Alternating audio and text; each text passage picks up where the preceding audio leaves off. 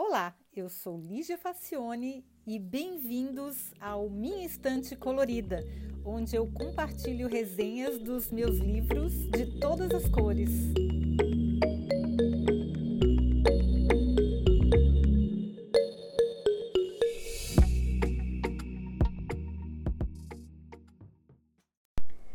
Olá, eu assino algumas newsletters de livros e também leio resenhas diversas para saber o que, que, está acontecendo no mundo literário, o que, que tem de novidade, né?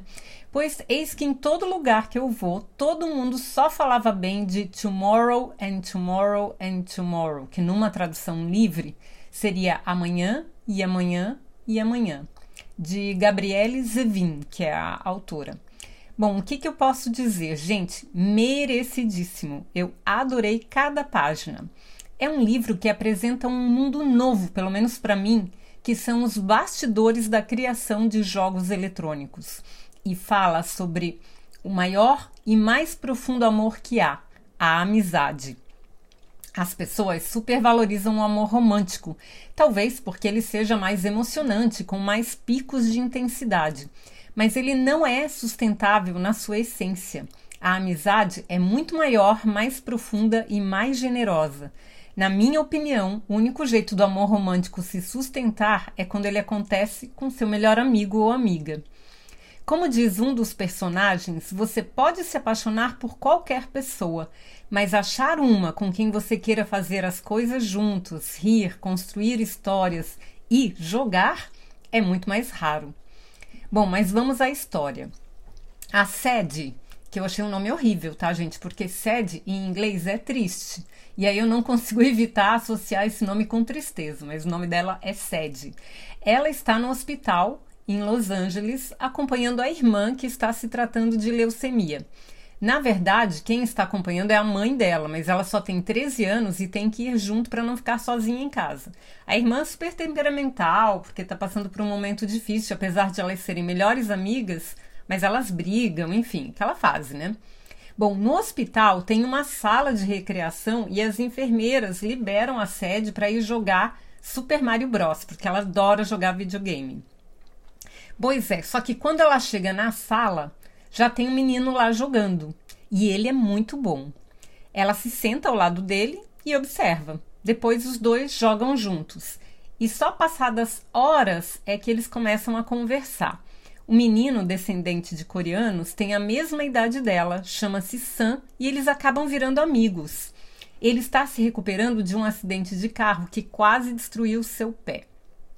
Bom, Adolescentes, os dois viram grandes amigos e adoram jogar juntos. Um frequenta a casa do outro. O Sam é, mora com os avós numa pizzaria coreana, no bairro coreano de Los Angeles. E o Sam é muito bom em matemática. A sede é brilhante em programação. Bom, eles acabam discutindo, brigando por uma, por uma questão lá que acontece e eles ficam sem se falar por muitos anos. Até que o Sam vê a sede numa estação de metrô em Boston, onde ambos estudam. Ela está no MIT e ele está em Harvard. Pois é. O Sam está estudando matemática, mas sem muita paixão, assim. Ele só porque ele é bom mesmo em matemática, então foi meio caminho natural para ele se dar bem na vida, porque os avós não são muito ricos, são, só tem a pizzaria e é muito caro estudar nos Estados Unidos, né? Então é tudo com muito sacrifício. Então ele estuda matemática só porque ele é bom em matemática. A sede, ao contrário, ela estuda design de games e não apenas está apaixonada pela disciplina, mas também pelo professor. Bom, numa das tarefas de aula, ela tem que bolar um jogo, porque é um, é uma, um curso de, de design de games. E aí, no reencontro com o Sam, que eles se encontram numa estação de metrô ao acaso, ela entrega um disquete para ele. Gente, nós estamos em 1995 nessa história, então as coisas não tinha não tinha nuvem, não tinha joystick, não tinha. Não, joystick não, não tinha pendrive, não tinha nada disso. Bom, e aí o jogo que ela tinha bolado para aula, lá para o curso, se chama Solution. Eu não entendo muito de jogos, gente, mas porque eu sou da galera do Tetris, Mahjong, Sudoku, eu gosto de joguinhos mais menos imersivos. Mas pela descrição foi a coisa mais genial que eu já vi. Não pelo jogo em si, mas pelo conceito. A sede teve uma ideia tão genial para o jogo que aí não vou dar spoiler, porque é muito, muito legal. E aí o professor começou a respeitá-la depois dessa tarefa que ela fez e fez muito bem.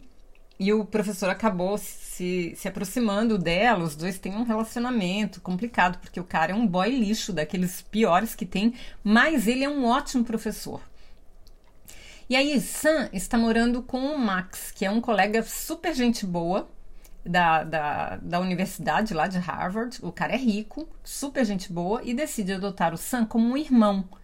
E o Sam é bem pobre, como eu falei, o, os avós dele têm uma pizzaria lá no bairro coreano de, de Los Angeles e ele nunca tem dinheiro suficiente para agasalhos, até comida é meio complicado, ele então ele só fica o dia inteiro lá estudando no computador. Mas o, Max, além de gente boa, ele é muito elegante para ajudar. Ele tenta ajudar de um jeito que o, o Sam não perceba que está sendo ajudado. E ao contrário do Sam e da Sed, o Max é super comunicativo, é namorador, teve aulas de teatro, ele adora Shakespeare, ele é bem popular na escola. Então, é daqueles caras que é impossível não amar, todo mundo gosta dele. E aí a coisa vai se desenvolvendo num nível em que o Sam e a Sed, eles é, reatam a amizade, voltam a, a, conversar e a jogar juntos. E aí eles resolvem bolar um jogo totalmente novo, porque eles têm uma ideia muito bacana e resolvem passar as férias todas, e inclusive eles precisam até trancar o próximo semestre para desenvolver esse jogo. E aí o Max colabora como produtor, porque o Max ele não é exatamente bom em alguma coisa, mas ele faz as coisas acontecerem. Ele é muito bom para colaborar, para facilitar a vida dos outros, que é o trabalho de um produtor, né? E aí eu não fazia ideia da complexidade de se projetar um jogo eletrônico. Além da programação propriamente dita e os engines, que eu não sei como traduzir isso, mas seriam mecanismos e ferramentas para se construir o cenário e as ações de um jogo. Um designer de games também precisa estudar psicologia, que é para entender o comportamento humano e as suas motivações. Então a, a SED fez várias disciplinas de psicologia. Storytelling, que eles têm que conseguir narrar uma história de maneira atraente e construir a ambientação que na verdade, gente, é construir um mundo, os personagens e as interações entre eles. Pensar na trilha sonora, entender o desenvolvimento do jogo e das suas regras, as curvas de aprendizado, as recompensas, os testes, a gestão do projeto em si, que dependendo do jogo é bem complexo, tem lá questões de marketing, enfim. Tem muita coisa e até a experiência do usuário, que é UX design, veja só. Então tem muita coisa envolvida quando a pessoa resolve bolar um game desses videogames que tem, que são imersivos principalmente, né? E aí o trio de amigos começa uma empresa e essa empresa é um sucesso porque eles são muito bons no que eles fazem. Mas a história está longe de ser simples. Os personagens são muito bem construídos, são complexos, são cheios de emoções contraditórias e comportamentos inesperados. Como num game, tem fases, tem conflitos, tem perdas, tem mudanças, mas tem sempre um jeito de recomeçar uma vida nova. A gente fica sabendo mais detalhes da vida de Sam e do pé que o inferniza com dores intensas ao longo da história, da questão da integração e da imigração, porque o Sam é filho de uma coreana e de um judeu, o Max é filho de um japonês e de uma coreana, e finalmente a avó da sede é uma judia alemã fugitiva da guerra, então tem muito gente, muita, muito estrangeiro nos Estados Unidos, né, que recomeçou a vida numa, numa terra nova. A gente sabe mais dos novos personagens que surgem, da intolerância dos conservadores para acolher os diferentes, enfim. É uma história bem complexa mesmo e não fica só na superfície. Eu achei muito bem bolada. Aliás, uma curiosidade que o nome do livro vem da primeira frase de um poema de Shakespeare preferido de Max e é retirado da peça Macbeth que é uma peça bem famosa, né, do Shakespeare. Então é, é, uma, é uma cena em que o protagonista, sofrendo com a morte da esposa, termina dizendo uma frase bem conhecida, eu tenho certeza que vocês já ouviram essa frase, que a vida é uma história contada por um idiota cheio de som e fúria, significando nada. É ele estava bem revoltado mesmo com a morte da esposa, mas eu não sabia que essa essa frase fazia parte de um poema e o poema começa com amanhã e amanhã e amanhã. E aí, quando eles estavam discutindo o nome da empresa, o Max diz, numa tradução livre, agora que eu fiz, né? Porque eu li o, o original em inglês. Então, vou fazer uma tradução livre do diálogo que, se, que aconteceu. O que, que, é um jogo, diz o, o Max? É amanhã, e amanhã, e amanhã. é a possibilidade do renascimento infinito, da infinita redenção. A ideia de que você continua jogando e que você pode ganhar. Nenhuma perda é permanente, pois nada é permanente. Eu achei que tem tudo a ver com, com a história, porque num jogo você sempre pode recomeçar. É, mesmo que você tenha perdido todas as vidas e morrido, você pode nascer de novo se você jogar de novo. E eu nunca imaginei que eu pudesse aprender tanto com um livro contando a história de designers de games. E sabe de uma coisa bem legal? O livro foi publicado esse ano, 2023, ao mesmo tempo em que a autora adaptava a história para o roteiro de um filme que já começou a ser produzido. E quer saber de outra coisa mais legal? Já tem versão em português. Então, se, se quem quiser comprar, eu recomendo fortemente, porque eu não sei se eles vão conseguir colocar num filme tudo que tem no livro, geralmente eles não conseguem, mesmo que a, a autora tenha feito o roteiro.